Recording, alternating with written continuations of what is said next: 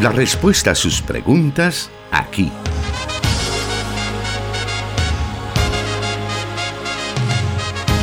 En Solución Bíblica. Comenzamos. Le agradecemos por ser parte de este programa, Solución Bíblica, el que llega a usted semana a semana con la intención de resolver todas aquellas dudas, todas aquellas preguntas que usted nos envía y, a la luz de la palabra de Dios, poder encontrar esas respuestas. El encargado de dar respuesta a esas preguntas es el pastor Jonathan Medrano y ya se encuentra con nosotros. Bienvenido, pastor. Gracias, hermano Miguel. Un saludo muy especial a usted, estimado oyente, que nos honra con su audiencia a estas horas de la tarde, ya en la entrada de un nuevo fin de semana, en el que podemos decir firmemente que el Señor nos ha sostenido. Así que bienvenido a esta nueva emisión. Damos la bienvenida a quienes nos escuchan a través de la radio. Plenitud Radio 98.1 FM para el occidente de El Salvador, 100.5 FM Restauración para todo el país, 540 AM la estación de la palabra, también a través del 1450 AM Restauración San Miguel y nuestros hermanos en Guatemala a través de la emisora Cielo FM 891. Damos la bienvenida a usted que nos escucha en la radio, pero también a quienes están pendientes de las redes sociales, específicamente en Facebook. Estamos transmitiendo a través de Plenitud Radio, Solución Bíblica y Misión Cristiana Elim Santa Ana, para que de principio a fin usted pueda ser edificado en lo que la palabra de Dios dice ante las diferentes circunstancias de la vida, ante todos los retos que se nos presentan en la actualidad son demasiadas las preguntas que surgen. ¿Será que la Biblia tiene respuesta para todas ellas? Pues eso es lo que vamos a descubrir esta tarde. Vamos a la primera pregunta que nos ha llegado y nos dice de la siguiente manera. ¿Qué opinión tiene sobre la creación de embriones sintéticos para la elaboración de órganos para trasplante? Si estos embriones se forman hasta constituirse en un nuevo ser humano, ¿en qué momento tendrían alma? Bueno, se ha denominado embrión sintético, ¿verdad? la formación y unión celular sin usar espermatozoides, óvulo o fertilización. Eh, esta, esta noticia, o recientemente de hace algún par de semanas, fue publicado en una de las mayores revistas científicas en materia de biología. Y básicamente eh, la noticia en sí era que los embriones sintéticos se formaron por sí mismos hasta una etapa avanzada a partir de las células madres que fueron colocadas eh, fuera de un útero. El experimento en realidad fue llevado a cabo en ratones en un laboratorio israelí bajo la dirección del palestino Jacob Havna y tuvo un éxito sin precedentes en un campo de investigación que hasta hace algunos años parecía casi que imposible.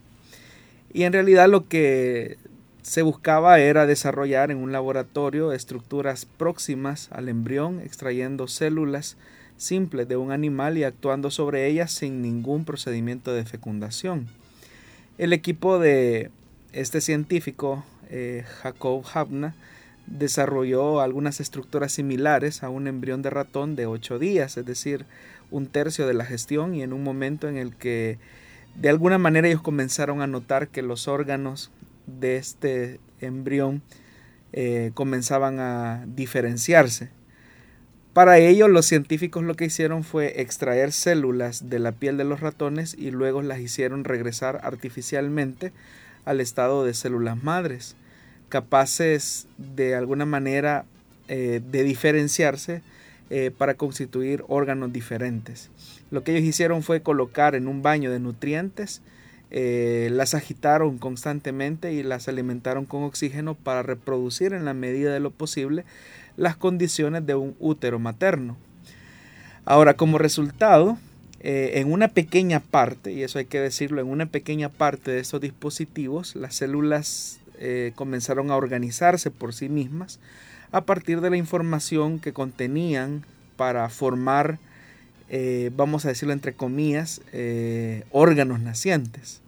El hallazgo o la, publicación era básicamente una, un avance que nunca se había visto, aunque tampoco, y eso hay que especificarlo, hay que verlo como no es, no es un secreto eh, de la creación de vida artificial, como algunos de alguna manera de, de, tipo sensacionalista lo han querido ver, como la formación artificial de la vida.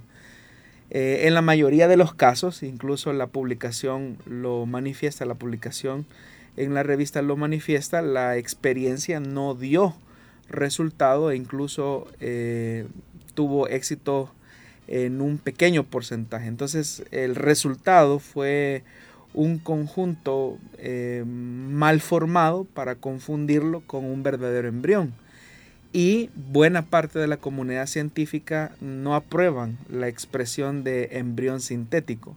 Es más, eh, uno de los especialistas eh, en genética y en biología, Lauren David, lo calificó así, no son embriones. Hasta que se demuestre lo contrario, decía él, no dan a un individuo viable y capaz de reproducirse, eso no, no puede ocurrir. Entonces, él dice que es demasiado avanzado, ¿verdad? Para llamar a esas, a esas pequeñas uniones de células eh, que no tuvieron éxito en el mayor, en el mayor caso de, los, de las investigaciones o de los procesos científicos como un embrión, como tal, sino que en todo caso son esbozos eh, de lo que podría llegar a ser un embrión. Es más, él utilizó una expresión eh, al llamarlo embrioides, eh, pero no un, embrión como tal. Entonces, ahora, lo siguiente de la, pregunta es si estos embriones se pueden llegar a constituir en un nuevo ser humano.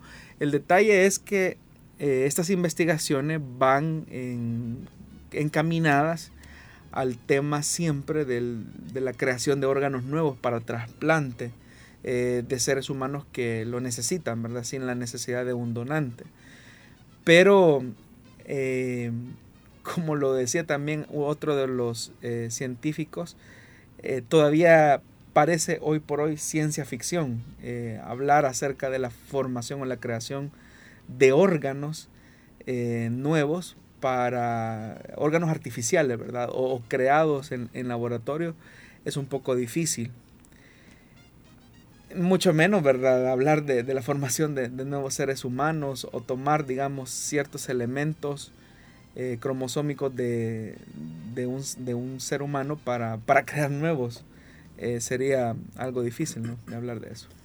Por lo tanto, no podemos basarnos sobre la especulación para decir si esto llegara a suceder que pudieran tener alma. Sin embargo, esto nos llevaría tal vez a pensar algo que es realidad y es la formación de la vida humana.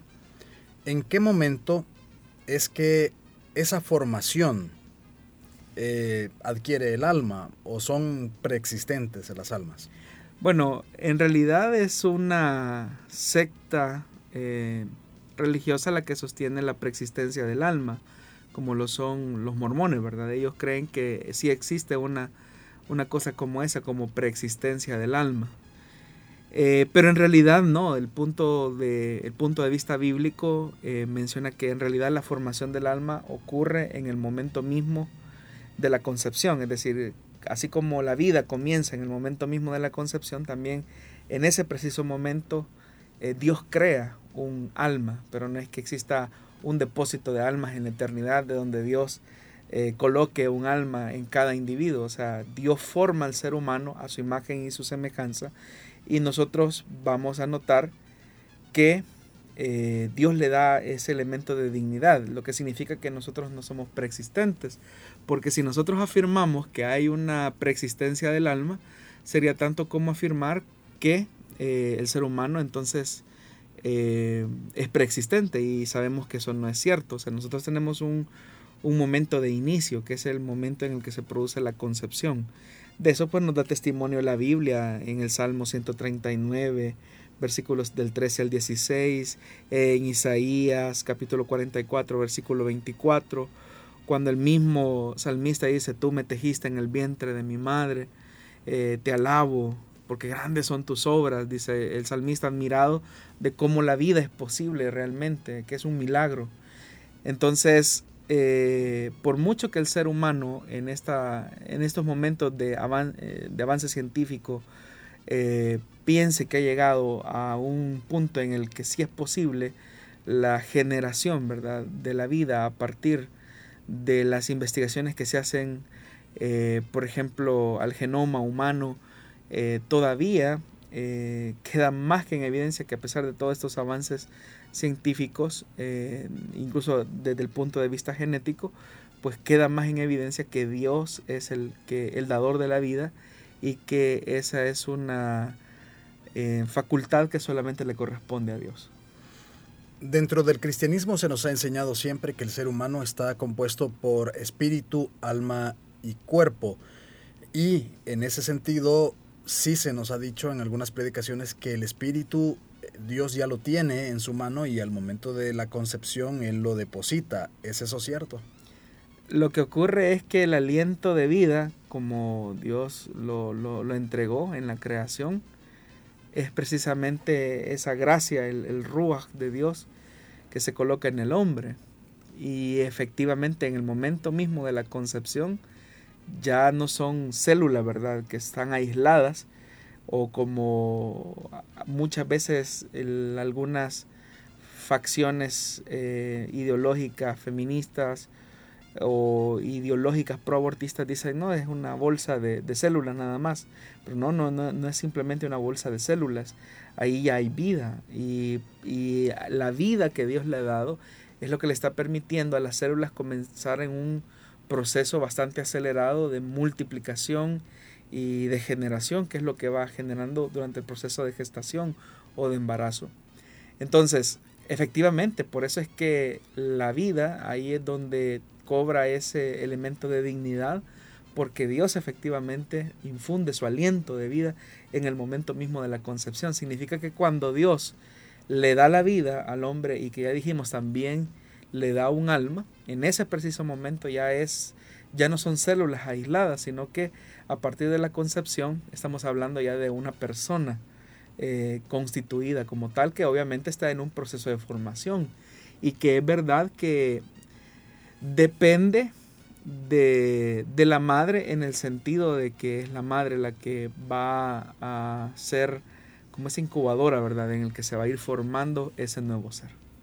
Aprovechando el tema y quizás alejándonos un poco quizás hacia la parte doctrinal o de enseñanza cristiana y volviendo a ese detalle donde se nos enseña que el ser humano está compuesto por espíritu, alma y cuerpo. Eh, ¿Son tres cosas diferentes o es una misma cosa? Ya que hace poco, pues, o desde hace algún tiempo, en el IN específicamente se enseña que no es almas las que se ganan para Cristo, sino personas. Bueno, lo que ocurre es que el ser humano es, es un individuo compuesto por la parte material e inmaterial, ¿verdad? Nosotros entendemos esa diferencia entre alma, cuerpo y espíritu porque vivimos en una condición eh, dominada por el pecado. Es decir, el pecado es lo que produce la muerte y por consiguiente la muerte es la que produce la separación de la parte espiritual de la parte material. Entonces, eso no es lo normal, o sea, Dios nos, nos, nos diseñó a su imagen y semejanza en un sentido tan pleno. Todos sabemos, por ejemplo, que nuestro Dios es trino, eh, Padre, Hijo y Espíritu Santo. Son tres eh, personas eh, diferenciables entre sí, pero los tres forman, o, son Dios, más bien dicho, los tres son Dios, pero la divinidad se manifiesta eh, en Padre, Hijo y Espíritu Santo. Pero son tres personas diferenciables, aunque los tres son Dios eh, en singular. Entonces, de la misma forma el ser humano es así, o sea, somos alma, cuerpo y espíritu, y cada una de esos componentes es diferenciable entre sí. Pero la unión de esos tres elementos forman al ser humano con vida completo, y la separación de estos elementos eh, constituyen en el elemento de la muerte. Eh, sabemos, por ejemplo, por la escritura que, pues obviamente el cuerpo fue tomado del polvo El, el, alma tiene que ver con el tema de la emoción, tiene que ver con el tema de la voluntad del hombre, con el tema de la conciencia del hombre y el espíritu es el aliento de vida o el milagro de vida que es lo que nos permite, ¿verdad? Eh, manifestar esa voluntad. Entonces, esos tres elementos combinados constituyen la vida y por ende al ser humano con una personalidad. Ahora, cuando usted dice, hermano Miguel, que efectivamente el énfasis del Evangelio no es en el tema del alma, como se ha centrado por muchas décadas por un tema de perspectiva teológica y diría yo que por una perspectiva antropológica, eh, y hablo de antropología en el aspecto teológico, por no entender ¿verdad? la cosmovisión bíblica que habla de la unidad, que habla del ser. Entonces Jesús, cuando murió en la cruz del Calvario, no vino a comprar solamente almas, o sea, él compró seres humanos, compuestos de alma, cuerpo y espíritu, eh, en su conjunto. Significa entonces que el Evangelio tiene una implicación eh, tridimensional, en el sentido de que no solamente se interesa por los aspectos espirituales eh, del hombre, sino que también se interesa por los aspectos físicos, que tenga una vida digna, una vida llena de salud y que también su desarrollo como ser humano pues sea integral.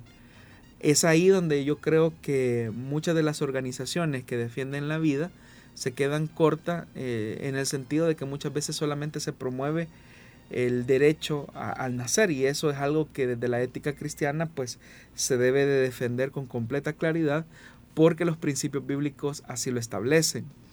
Dios así lo manda.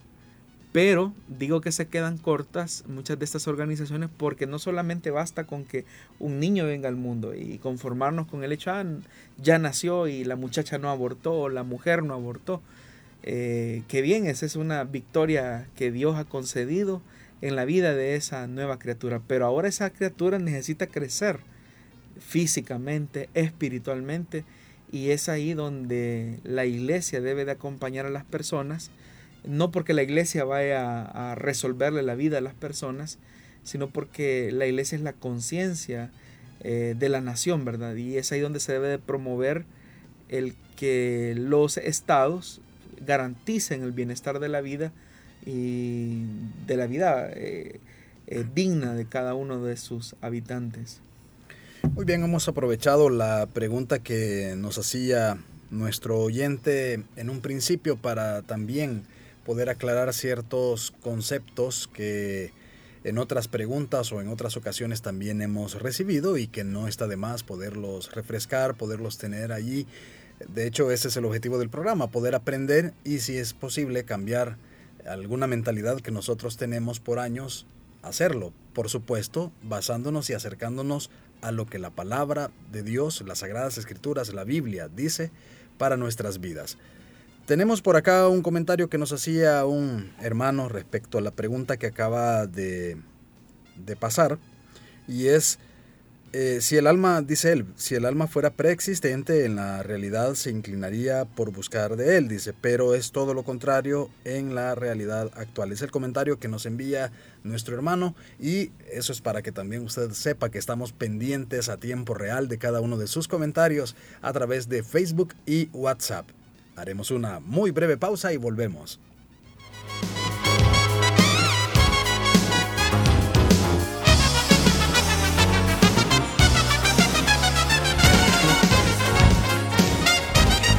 Escríbenos tus preguntas al número de WhatsApp de Plenitud Radio 503 7848 5605 y número de WhatsApp de Restauración 503 78 56 94 96.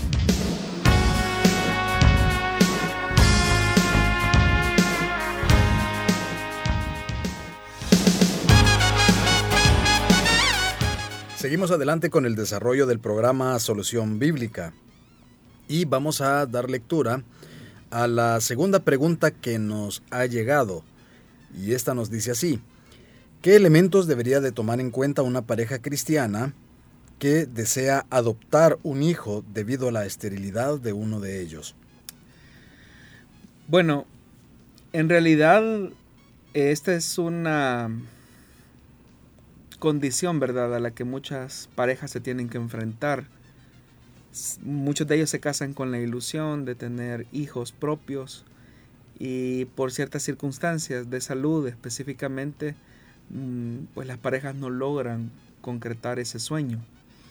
Y es ahí donde surge la idea de poder adoptar a un niño o a una niña. Pero al hablar acerca de los elementos que una pareja cristiana debería de considerar, yo creo que tiene que ver mucho con el tema de las motivaciones. Es verdad que los hijos traen alegría a las familias, a las parejas, eh, son una bendición de Dios, incluso la, escritura así lo deja ver. Pero los niños no vienen al mundo para satisfacer las necesidades emocionales de sus progenitores sino que por el contrario, ellos vienen con demandas y exigencias que deben de ser suplidas por sus padres. Entonces, si, si yo simplemente voy a adoptar a un niño porque tengo una necesidad emocional que deseo que, que me sea suplida, creo que estamos frente a una motivación un poco egoísta.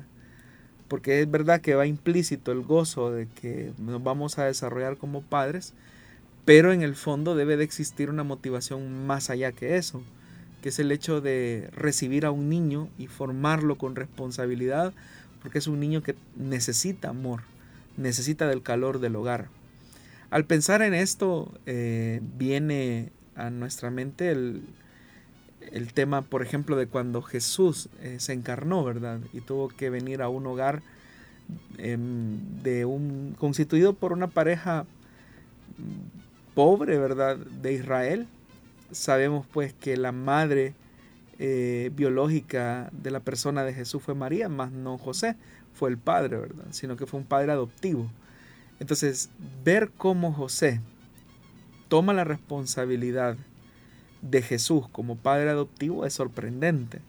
En primer lugar, hace a un lado, ¿verdad?, su, su machismo, él obedece a Dios y entiende que tiene una tarea importante que debe de cumplir con su hijo adoptivo, de cuidarlo de la muerte literalmente, educarlo, criarlo, enseñarle eh, no solamente su oficio que va implícito en las tareas que los padres hebreos eh, desarrollaban con sus hijos, sino que también el tema de ser referentes espirituales para ellos.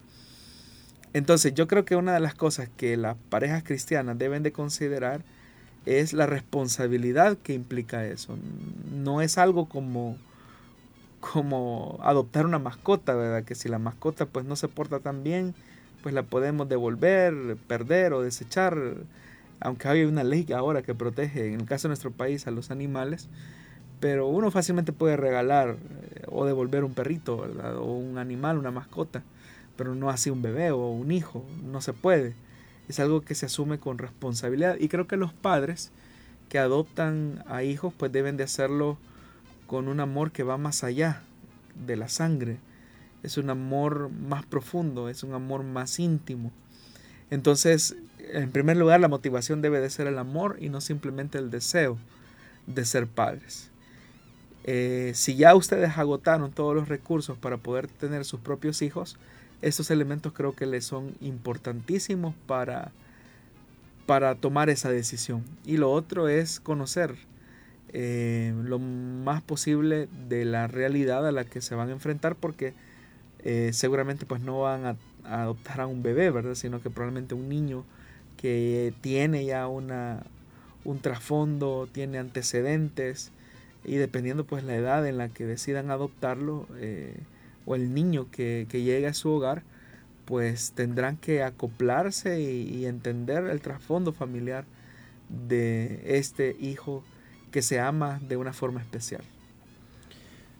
Referente a esta pregunta, también queremos aprovechar el tema o el predicamento en el que se encuentran algunos padres cuando han dado el paso de poder adoptar y es la de si decir o no la verdad a su hijo respecto a su origen dentro de la familia, su origen pues que es adoptado.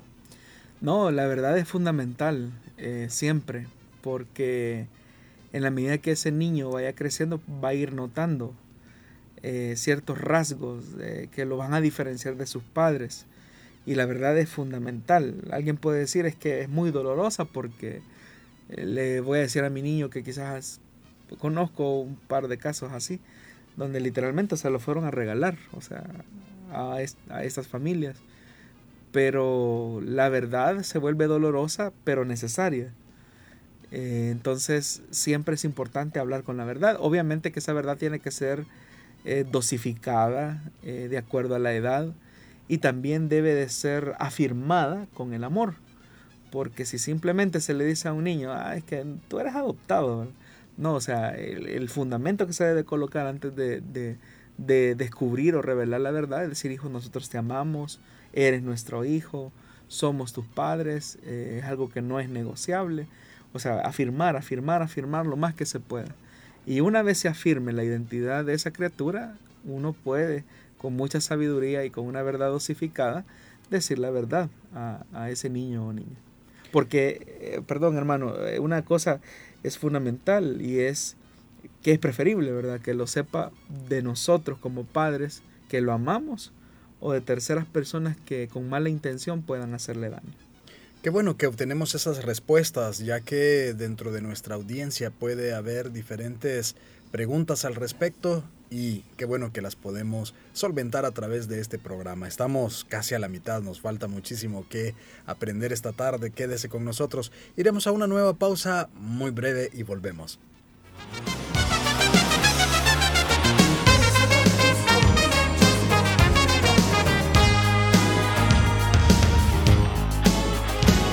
...100.5 FM Restauración... ...transmitiendo en vivo Solución Bíblica.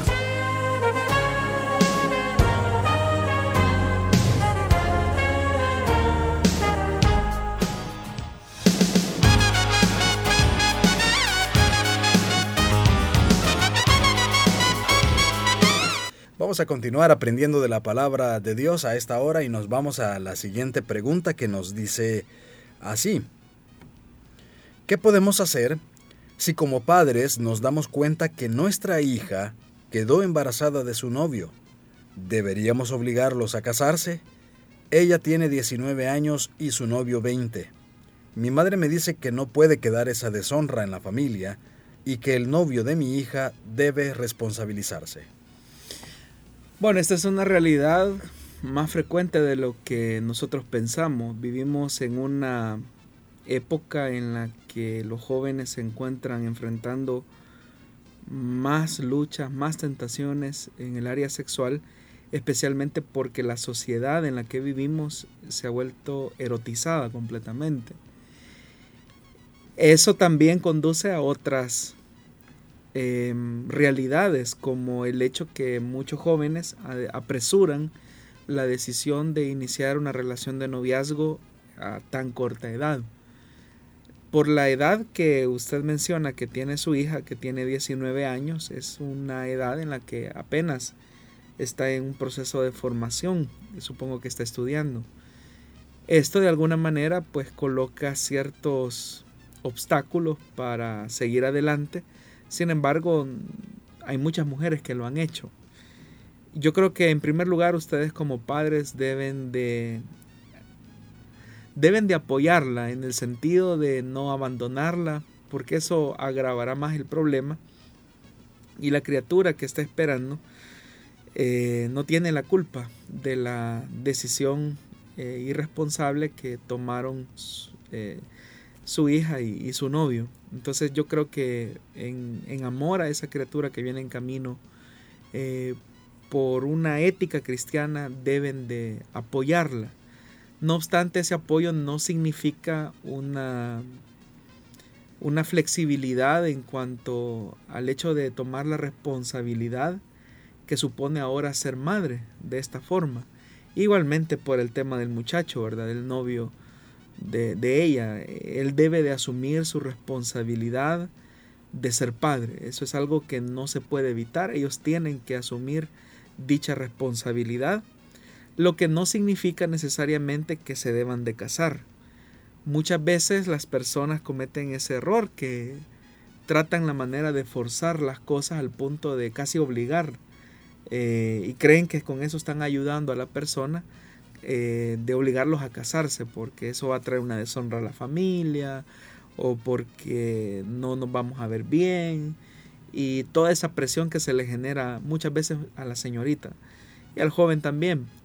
Pero muchas veces en vez de ayudar eso lo que hace es agravar más la situación porque a la realidad que ahora son padres, en estas condiciones se suma el hecho que no estaban eh, en la capacidad y en la madurez de asumir la responsabilidad del matrimonio. Y repito, esto no significa que ellos van a poder evadir la responsabilidad de ser padres. Esa es una responsabilidad que van a tener de por vida a partir de este momento. Pero no agravemos más la situación eh, tratando la manera de solucionar con un matrimonio, porque eso puede repercutir de manera negativa en la vida de, los tres. Eh, eso puede suscitar violencia, eso puede suscitar inconformidades, desilusiones, eh, asumir ciertas áreas que no son prioridad en este momento, como el asumir como esposa o esposo. Entonces yo le diría que que no, no alienten, a, eh, no, no, se resuelve el tema del embarazo con un matrimonio, pero sí eh, la responsabilidad como padres está en que ellos asuman la consecuencia de sus hechos. Y una de esas consecuencias es, vas a salir adelante, te va a costar un poco, pero debes de hacerlo. Y ahora ya no solamente vas a pensar en ti, ahora tienes que pensar en tu hijo o tu hija. Eh, ella, él, él o ella debe de ser tu prioridad y ahora tus deseos o tu comodidad pasan a un segundo plano y tú tienes que tener como prioridad a tu bebé o a tu hijo o hija, no sé qué, será, eh, para sacarlo adelante. Tienes una nueva motivación por, la cual eh, hacerle frente a la vida. Em, y pues ya más adelante Dios determinará cuál sea el, fin de, de esta futura familia. ¿Cómo pueden los padres de adolescentes o de jóvenes evitar que sus hijos lleguen a una situación como esta, siendo que tal vez ser controladores a veces no funciona mucho? No, no es correcto. Eh, llega un momento en el que los padres tienen que comenzar a soltar a sus hijos adolescentes. Yo creo que quienes mejor hacen su tarea como padres es aquellos que dan la responsabilidad a sus hijos de ser conscientes de sus decisiones. Muchas veces los padres que se vuelven, como usted los acaba de describir, controladores, son los que al final terminan llevando la peor consecuencia. Primero porque atrofian la personalidad de sus hijos, no los enseñan a ser independientes y la meta como padres es que nuestros hijos vayan generando esa independencia de nosotros muchas veces el afán o el deseo de quererlos proteger y es un, y es un instinto normal y natural de un padre que ama a sus hijos el de protegerlos, pero no será algo que va a ocurrir siempre, no va a ocurrir eso siempre. Entonces debe de existir una, una, una, una madurez en el hecho de ir soltando a los hijos con responsabilidad y hacerles ver eso que a partir de ese momento ellos asumen el control de sus decisiones y son responsables de eso.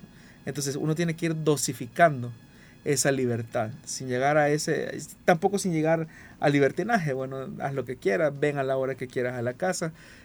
Es ahí en la adolescencia donde se deben de colocar las reglas claras, pero no tiránicas, sino reglas eh, saludables, límites claros para los adolescentes. Por ejemplo, a esta edad yo no te permito que vengas a esta hora a la casa.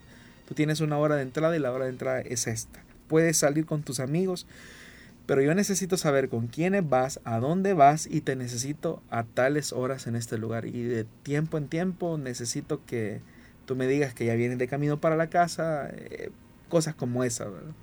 Eh, respetar la individualidad de cada uno de ellos. Ellos tienen su propia personalidad y lo que debemos de hacer es potencializar ¿Para qué? Para evitar ese tipo de cosas. Y, el tema de la cercanía con nuestros hijos nos va a permitir también poder conocer cuáles son sus problemáticas, cuáles son sus momentos difíciles. Es normal que en la adolescencia nuestros hijos se desconecten de nosotros, pero lo que no es normal es que nosotros como padres nos desconectemos de ellos. Tal vez no vamos a estar con ellos como en la niñez, ¿verdad? Que uno los iba a dejar al kinder o al colegio. Eh, tal vez no va a ocurrir eso, pero llega un momento en el que uno los va a comenzar a soltar, pero uno tiene que ser tiene que supervisar, tiene que estar pendiente con quienes hablan, qué es lo que hacen en lo privado. Hay ciertas libertades y concesiones que no se deben de otorgar. Hay ciertos elementos que no se pueden negociar y es ahí donde los padres no deben de ser ni muy drásticos, severos o permisivos y libertinos. Debe de existir un equilibrio. Bueno, esperamos que estos consejos y la respuesta a esta pregunta sirva para que podamos tener mm, una mejor forma de conducirnos y de actuar con los hijos adolescentes y jóvenes que tanto necesitan de sus padres y es donde como cristianos debemos también brillar y tomar todo lo que podamos de las sagradas escrituras para actuar con sabiduría. Permítanos una breve pausa y volvemos con más.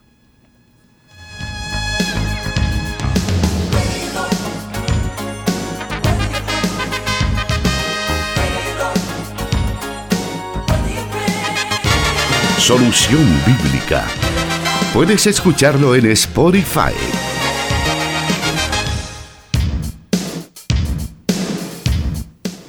Vamos a aprovechar estos momentos que tenemos para seguir escuchando las respuestas a las preguntas que usted nos envía semana a semana. Puede hacerlo mientras está esta transmisión en Facebook en los comentarios déjenos sus preguntas, también envíenos sus preguntas a través del el WhatsApp de Plenitud Radio, el de Restauración, para que cada una de esas interrogantes tengan su respuesta lo más pronto posible, acá en el programa Solución Bíblica. Vamos con la siguiente pregunta de esta tarde y esta dice así. Estoy a punto de graduarme de bachillerato y no sé qué debo estudiar y desearía saber la voluntad de Dios para no desperdiciar mi tiempo. ¿Cómo sé qué debo estudiar? Bueno, hasta este punto de la vida, todo tu ciclo académico ha sido eh, de, una línea continua, em, cíclica, ¿verdad? Ibas a sexto grado, fuiste a séptimo, luego a octavo, luego a noveno, te relacionabas con tus mismos compañeros, ibas al mismo centro de estudio y la vida seguía en esa línea, en una línea ascendente. Pero llega un momento, y es lo que estábamos hablando eh, en el bloque anterior del programa, que llega un momento en el que tú tienes que tomar una decisión sobre qué rumbo vas a trazar para tu vida. Y creo que, que te hagas la pregunta sobre lo que debes de estudiar o a qué te vas a dedicar en la vida es una pregunta trascendental. Y haces muy bien en conocer la voluntad de Dios. Hay algunos elementos que te pueden ayudar. En primer lugar, que descubras el propósito por el cual naciste en esta tierra. Es decir, tú le puedes preguntar a Dios cuál fue la razón o el propósito por el cual te trajo a este mundo. Y dependiendo de esa respuesta, tú puedes sumarle a ese propósito una capacitación técnica que te sume a crecer en dicho propósito.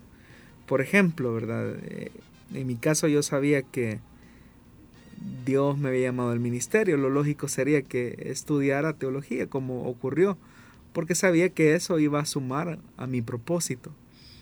Entonces, tú debes de hacer esa valoración. Bueno, ¿por qué Dios me trajo a esta tierra? Y esa es una pregunta que solamente Dios te podrá responder. Eh, sirve mucho, ¿verdad? Conocer eh, los test de vocación y creo que si estás en tu último año de, bachillerato, eh, algún examen vocacional ya tuviste que haber hecho y seguramente ya te salieron algunas opciones eh, para lo que tú podrías estudiar. Entonces, de todas esas respuestas que has tenido de estudio, de opciones de estudio, tú debes de hacer una evaluación de con qué, qué carrera eh, qué, área técnica entra en armonía con la vocación o el propósito por el cual Dios te, trajo a esta vida. Si tu propósito eh, en esta vida es ayudar a los demás, ¿Será que Dios quiere que tú le ayudes en la medicina, que tú le ayudes como profesor, eh, que tú ayudes a una persona desde la academia? En fin, es una respuesta que solamente la puedes encontrar eh, preguntándole a Dios por tu propósito. Es decir, que la, la función del estudio universitario debe de sumar al propósito por el cual Dios te trajo a esta tierra. Y esa es una pregunta como ya te dije que solamente Dios te puede responder. Sin embargo, como en otros programas también hemos compartido, cuáles son tus sueños, cómo te ves dentro de algunos años, qué es lo que buscas, cuáles son tus motivaciones. Yo espero que tu motivación no sea el dinero solamente, como algunas personas, yo quiero estudiar esto porque esta carrera da plata o en esta carrera se hace dinero fácil. Eh, no es cierto que exista el dinero fácil, todo requiere de un esfuerzo y tampoco tu motivación tiene que ser el dinero solamente. Tienes que ir más allá, tienes que trascender de esos elementos que son muy superficiales. Así que te animo para que busques y hagas tiempo con Dios. ¿Cuál sería el consejo para aquellos jóvenes que han tomado una decisión de una carrera, pero en cierto momento ellos dicen, no sé si por la carga, no sé si sea algo genuino, donde ellos dicen, no, no era esto lo que yo quería y ahora pues ¿cómo hago para salirme de esto? Voy a decir algo, hermano, que yo espero que los hermanos que se dedican a esta profesión no se vayan a sentir ofendidos. Eh, sé que hay algunos hermanos que lo han estudiado por vocación y no por buscar un camino fácil. Pero a veces yo he hablado con algunos jóvenes eh, y cuando se topan con alguna dificultad en una carrera específica dicen, bueno, yo voy a estudiar, y voy a mencionar algunas carreras, pero no, yo espero que no, dañar susceptibilidades, ¿verdad? Eh, porque sé que hay personas que lo has, han estudiado eso y son profesionales de vocación. No me cabe la menor duda. Hay unos que dicen, bueno, voy a estudiar psicología, ¿verdad? Y la mayor cantidad de personas que yo conozco no digo que todos, pero la mayor parte, tratan la manera de, estudiar eso porque se, es que yo he escuchado incluso que jóvenes me han dicho, ¿y por qué vas a estudiar psicología? Les ah, es que es la única carrera en la que no voy a ver matemática. O sea, esa es la gran motivación de estudiar psicología. O otros dicen, no, estudiar psicología porque esto es más fácil, solo es de dar consejos. O sea, es reducir eh, la carrera, la vocación a eso. Y uno se sorprende por eso. Otras muchachas, ¿verdad? Que han encontrado dificultades en otras eh, carreras, dicen, no, voy a estudiar eh, profesorado en educación parvularia. O voy a hacer, a un profesorado porque es lo más fácil. Eh, entonces, pero reducen toda la, la profesión solo por buscar la comodidad y ya desde ahí vas mal porque los caminos fáciles no existen. En la vida vamos a tener dificultades y el éxito de la vida está en replantearse y buscar opciones que te permitan crecer y superar las dificultades. No hay caminos fáciles, así que el, llamado a los jóvenes, por cierto, en este día eh, que se festeja, ¿verdad? Eh, o se conmemora, ¿verdad? El tema de la juventud, tiene que ver eso, eso específicamente. Eh, en la vida hay dificultades, pero se puede salir adelante con la ayuda de Dios. Así que espero que no se haya, no se haya sentido ofendido ninguno de los hermanos que por vocación eh, sí se dedican a estas áreas. Pues para equilibrar un poco vamos a hacer una pregunta respecto a la licenciatura en teología, ya que tenemos acá un licenciado en teología y que también está ejerciendo la docencia. Hay algunos jóvenes que pues con el afán o con el deseo algunos a lo mejor con un llamado genuino, como el caso suyo, pastor, dicen, yo quiero servir a Dios, entonces yo creo que voy a estudiar teología. ¿Qué, se les puede aconsejar respecto a esto? ¿Es una carrera eh, que sí realmente sirve para el servicio de la obra de Dios? ¿O cómo nos puede decir usted al respecto? Para mí una persona, en el caso del que se va a dedicar al ministerio, debe de, debería de, hacer el esfuerzo de estudiar eh, teología eh, para no simplemente quedarse con la teología em, empírica, digámoslo, de alguna forma. Eh, yo también, en, en mis años de formación en la universidad, me recuerdo de algunos compañeros que querían ir a resolver sus crisis de fe a la, a la universidad, ¿verdad? Pero el detalle es que no es el lugar, no era el lugar para, para ir a resolver sus crisis de fe, porque hay gente que así lo ve, como también el psicólogo, ¿verdad? Que quiere resolver sus crisis emocionales estudiando psicología y resulta ser que termina más en problemado en algunos casos. Entonces yo creo que la motivación es importante. Si tú tienes un llamado genuino de parte de Dios para o eh, decides estudiar teología por, por una vocación eh, que va más allá del ministerio, como por ejemplo eh, tener una perspectiva bíblica cristiana sobre cómo integrar, digamos, otras ramas del conocimiento, pues enhorabuena. creo que como cristianos podemos tener una perspectiva todavía más amplia de cómo ejercitamos nuestro rol profesional desde un fundamento teológico y eso yo no lo veo malo, ¿verdad? Lo que sí me preocupa, repito, es que existan personas que crean que por estudiar teología eh, certifiquen necesariamente eh, un, llamado, ¿verdad?, del ministerio. Eso no es así. Lo primero tiene que ser el tema del llamado, el que se va a dedicar al ministerio específicamente. Y luego, pues, debe existir el proceso de formación, de ir creciendo poco a poco. Eh, y eso, pues, de alguna manera ayuda, ayuda bastante. Muy bien, esperamos que los jóvenes que están escuchando nos puedan recibir esa inspiración para poder elegir su porvenir, su futuro, sus carreras universitarias y que puedan, pues, como decimos en buen salvadoreño, echarle muchísimas ganas para salir adelante y prepararse. Bueno, hoy que hablamos de superar dificultad, yo recuerdo que en ese proceso de formación quizás las materias a las que más miedo le tenían los estudiantes de teología era griego y hebreo.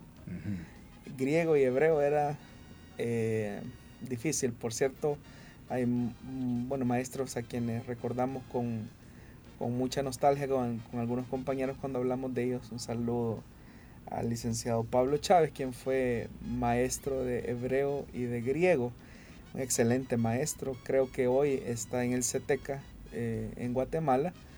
Eh, fue uno de los maestros más apreciados y más temidos por el hecho de que era muy exigente, ¿verdad? Pero eso nos formó, eso nos ayudó bastante. Eh, muy buenos maestros, incluso algunos de nuestros maestros se, formaron con él. Un, excelente maestro. Entonces, el que quiere estudiar teología, si piensa que va a ser fácil cuando llegan a griego y hebreo es el llorar y el crujir de dientes, igual. bueno, de hecho, esa era una pregunta que me surgía al momento. Bueno, no tanto una pregunta personal, sino más bien algo que he escuchado por lo general cuando, y usted lo mencionaba ahora, que a veces van a esa carrera a tratar de solventar eh, su fe o a reafirmar su fe. Pero tenemos entendido también que hay momentos donde si no está como fundamentado, puede tener ciertas materias que lo conmuevan sus cimientos. Bueno, yo recuerdo que el primer día de clases, estando con un maestro, él sí fue muy directo, ¿verdad? Eh,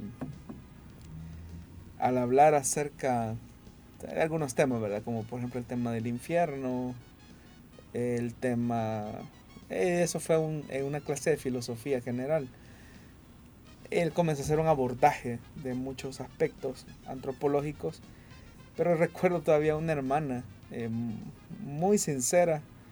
Ella dijo, no, yo para eso no he venido aquí a la universidad y fue el primer y último día que, ella llegó.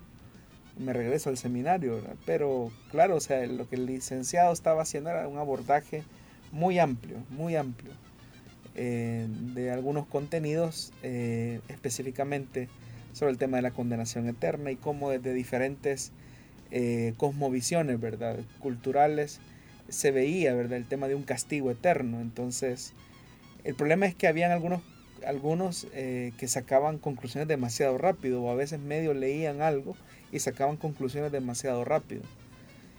gracias a Dios, por la formación bíblica, teológica que hemos tenido en el IM eh, durante las últimas décadas con el pastor general, eh, muchas de las cosas que no nos, nos asustan.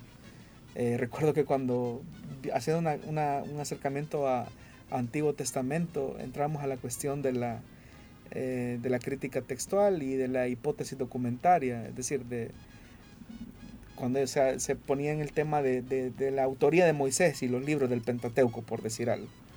O sea, para algunos sí fue como, ¿cómo va a ser eso que Moisés no escribió los primeros cinco libros de la Biblia? Pero eso nosotros en el himno venimos escuchando en los estudios bíblicos, por ejemplo, que se tuvieron en Génesis, Éxodo con el pastor Mario Vega, eh, donde él, habló acerca de las cuatro tradiciones que eh, fueron dándole vida y consistencia a lo que hoy nosotros conocemos como el Pentateuco. A mí no me asustó, no me sorprendió porque eso yo lo había escuchado en la iglesia y así otras cosas.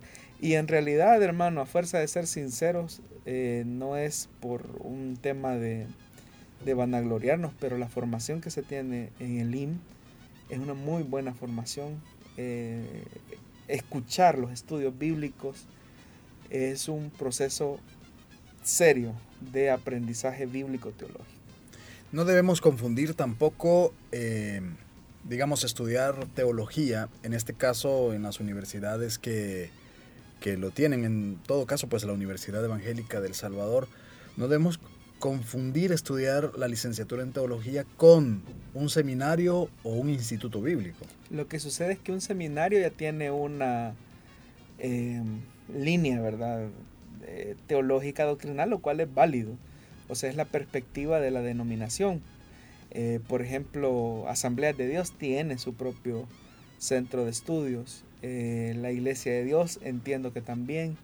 Y así otras iglesias. Bueno, la Misión Centroamericana eh, se van a formar en el CETECA, eh, tienen su línea y eso es completamente válido. Pero la universidad, y no solamente la Universidad Evangélica tiene enseñanza en teología, por ser universidad es un universo de conocimientos, de perspectivas teológicas que son útiles, fundamentales, diría yo. Entonces es importante, pero uno debe de tener un fundamento de fe sólido en la palabra de Dios.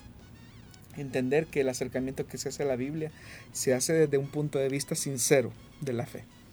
Bueno, que sirva esta reflexión y estas experiencias que nos ha transmitido el pastor Jonathan esta tarde para que puedan los jóvenes también que se sienten motivados por esta carrera, a quien no lo no digo, a que no hay que hacerlo. A que verdad tengan esa, pero teniendo toda esa perspectiva nos ayuda para que así pues tomamos el reto y decimos adelante y que el Señor pueda usar a muchos, pueda levantar a muchos teólogos más en nuestro país que estén muy bien preparados. Se necesitan, hermano. Sí, porque muchas veces estamos eh, con diferentes pues ideas que nos han transmitido, tal vez no de manera maliciosa, pero hemos adoptado tal vez algunas enseñanzas y ahí podemos despejar, conocer, bueno, todo lo que conlleva obviamente, ¿verdad? El tema de eh, un estudio académico. Así que de esa manera entonces es como vamos a llegar al final del programa porque nuestro tiempo ha finalizado, quedan preguntas pendientes. Le invitamos para que pueda estar pendiente de nosotros el próximo martes, si Dios así lo permite. Estaremos con usted nuevamente en el programa Solución Bíblica. Pastor, siempre muy agradecidos porque nos haya acompañado y haya respondido a, todas las preguntas de la audiencia. Gracias hermano Miguel y recordarles, estimados oyentes, que estamos, como ya lo dijimos, en un fin de semana y es tiempo de hacer la gran comisión, eh, es tiempo de llevar el Evangelio en nuestras células de hogar y asistiendo a la iglesia, llevando amigos, Recordemos que tenemos una tarea asignada por nuestro Señor, que es de anunciar el Evangelio y hacer discípulos de todas las naciones. Llegamos hasta acá entonces, si Dios nos lo permite, estaremos con usted la próxima semana. Que Dios le bendiga.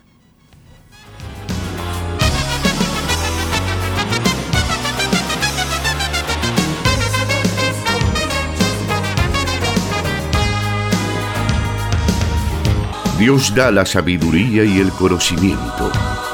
Solución bíblica. Hasta el próximo programa.